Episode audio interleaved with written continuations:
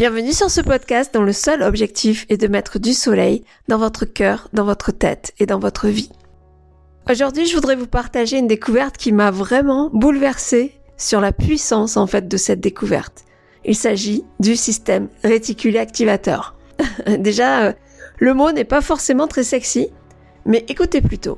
Je vais commencer par vous donner quelques exemples. Laura est à son compte depuis plusieurs mois, mais elle n'arrive pas à facturer. Ou alors elle demande des prix tellement bas qu'elle travaille dur pour pas grand chose.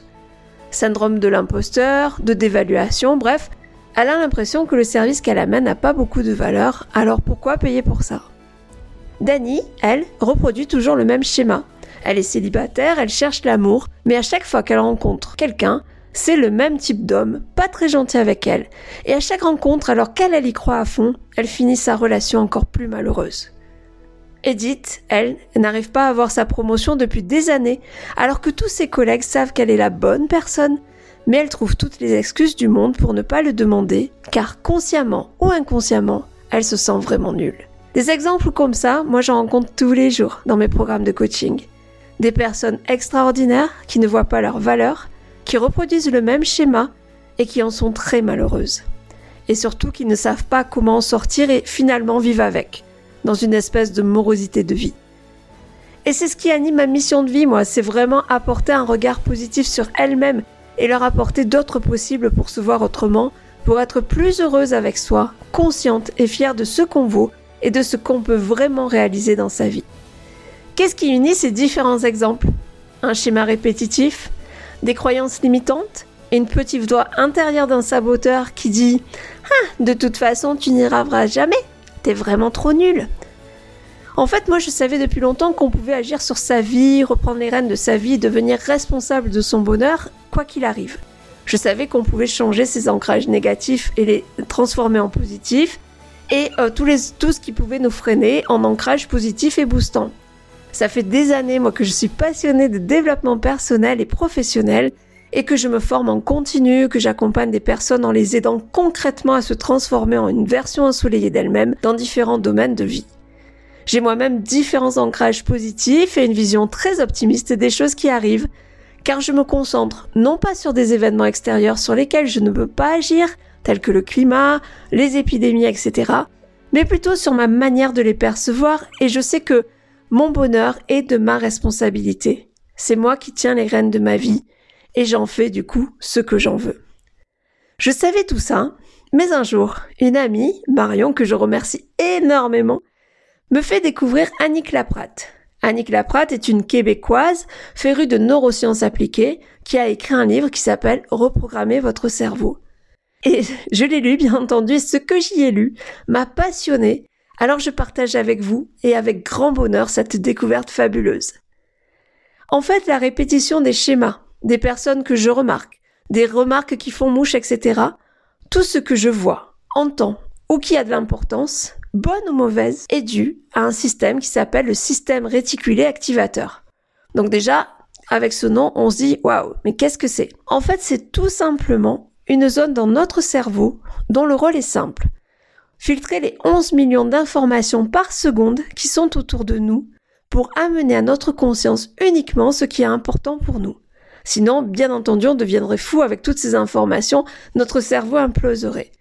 Et c'est là qu'on commence à comprendre l'intérêt. Car comment il sait que c'est important pour nous? Eh bien, c'est tout ce qui va déclencher des émotions. Et plus elles sont fortes, plus ça semble important pour lui. Et donc, il va nous les mettre en lumière. Donc, par exemple, si le fait de voir le soleil, moi, me met grandement en joie, ben, je vais voir le moindre rayon de soleil peut-être avant les autres, pour qui c'est moins important. Mais inversement, si le moindre nuage ou oiseau me donne une peur panique, je vais également en voir partout, car c'est la grande émotion associée qui est le signe que c'est important pour moi. Il faut savoir que notre cerveau ne fait pas la distinction entre ce qui est vrai ou visualisé, ou ce qui est bon pour nous ou pas. Son rôle, ce n'est pas de nous rendre heureux, c'est uniquement de nous protéger, et donc de nous mettre en lumière uniquement ce qui provoque en nous des émotions, que ce soit de plaisir, mais aussi ce qui nous met en colère, nous rend triste, nous dégoûte, etc. Si on reprend Dani qui est célibataire et tombe toujours sur le même type de gars pas cool, ben c'est qu'à chaque fois elle ressent vraiment beaucoup de douleur pendant et après sa relation, donc beaucoup d'émotions. Donc pour le système de filtre, bah, c'est très important pour elle. Donc à chaque fois qu'elle a dans son paysage un gars pas cool, bah, le système réticulé le met en lumière et donc elle retombe sur le même type et du coup est à nouveau malheureuse, etc. Laura, elle, qui a un souci avec l'argent et sa valeur, ne voit pas finalement tout ce qu'elle peut rentrer comme argent, l'abondance, mais elle ne fait le zoom que sur ce qui est à payer, ses difficultés à payer ses dettes, fait un zoom sur son manque, etc. Et comme ça semble très important pour elle, bah son système lui filtre des infos qui lui donnent raison, combien la vie est chère, etc. C'est fabuleux, non? Et heureusement, maintenant qu'on sait comment ça marche, il y a une excellente nouvelle, car en sachant ça, en fait, en ayant ce mode d'emploi, on peut tout à fait reprogrammer son cerveau. Et elle est là la bonne nouvelle. Alors tout d'abord, c'est partir d'un état des lieux, c'est-à-dire une prise de conscience pour identifier les croyances qui nous limitent sur un sujet, que ce soit l'argent, l'amour, la santé, la réussite ou toute autre forme. Ensuite, c'est associer à l'idée, c'est-à-dire remplacer, à la place des croyances limitantes, des émotions fortes par la visualisation par exemple, mais positives. Pour dire en fait au système réticulé activateur que c'est cool et que c'est ça qui est important pour nous. Alors bien entendu, comme tout changement, ça demande une prise de conscience et des efforts de réglage.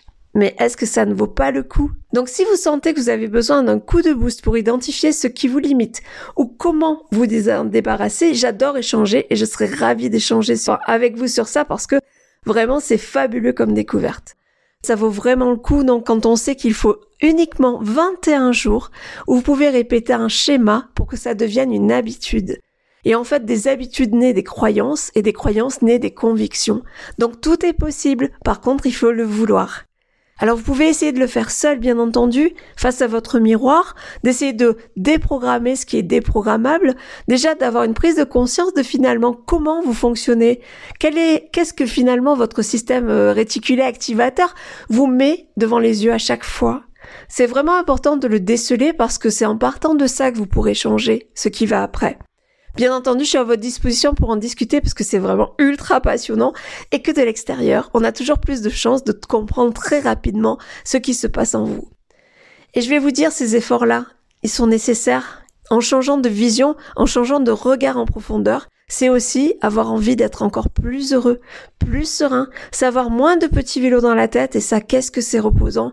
Mais c'est surtout aussi savoir quoi faire, quand et pourquoi.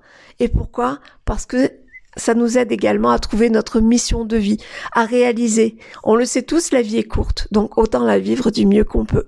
Le prochain épisode sera consacré aux étapes du changement suivant une matrice, la matrice d'Hudson, qui explique bien les différentes étapes du changement. Ça veut dire qu'en fonction de chaque étape où vous êtes, vous allez adopter une attitude. Alors quelquefois, vous allez me dire, mais je n'arrive pas. Pourtant, je fais des efforts, mais je n'arrive pas à me reprogrammer, je n'arrive pas à penser positif, etc. Bah peut-être qu'il manque juste une étape avant ça. On va voir ça dans le prochain épisode, bien entendu. En tout cas, j'espère que cette découverte vous a autant passionné que moi.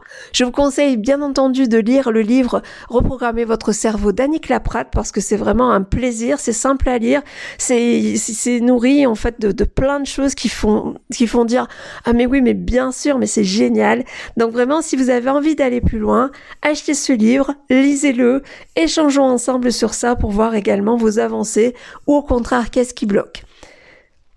J'espère que vous avez passé un bon moment. Moi, j'ai vraiment pris plaisir à partager cette information. Et puis, je vous dis à très bientôt sur ce podcast. Et j'ai donc envie de vous dire pour terminer, make it happen and enjoy. On est seul responsable de sa vie et de son bonheur. Donc profitez-en. Allez-y à fond. À très vite!